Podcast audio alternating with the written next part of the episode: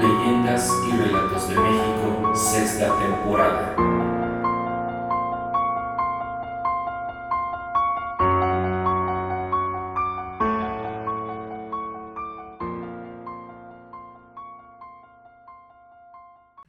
Amigos, ¿qué tal? Sean bienvenidos al cuarto episodio de su podcast Leyendas y Relatos de México. En esta ocasión les relataré la leyenda de las siete cabecitas, una leyenda del estado grande de Chihuahua. En el año de 1939 en las afueras del municipio de Chihuahua ocurrió un terrible accidente.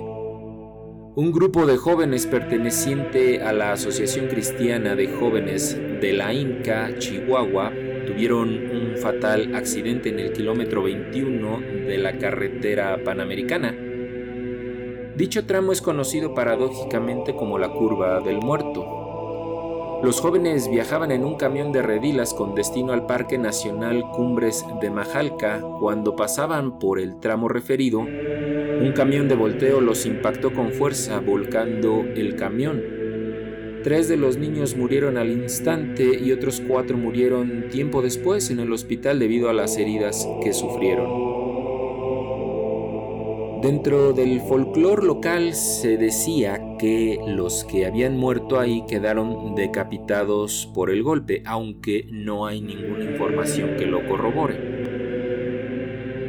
Al año siguiente se erigió en el lugar un memorial con las cabecitas de todos los que murieron, este monumento se hizo con la finalidad de recordar a las víctimas de aquel fatal accidente y también para recordarle a la gente que deben manejar con precaución por dicha curva. La gente de la localidad quedó muy afectada por este hecho tan lamentable. Todos lloraron durante días a las víctimas y constantemente les llevaban flores al memorial. Pero es aquí donde la leyenda cobra vida pues muchos aseguran que han visto las almas de los niños que rodean por los alrededores del monumento. Algunos aseguran que las cabecitas colocadas en el memorial cobran vida y lloran desconsoladas por lo que les pasó en ese fatal accidente que les quitó la vida.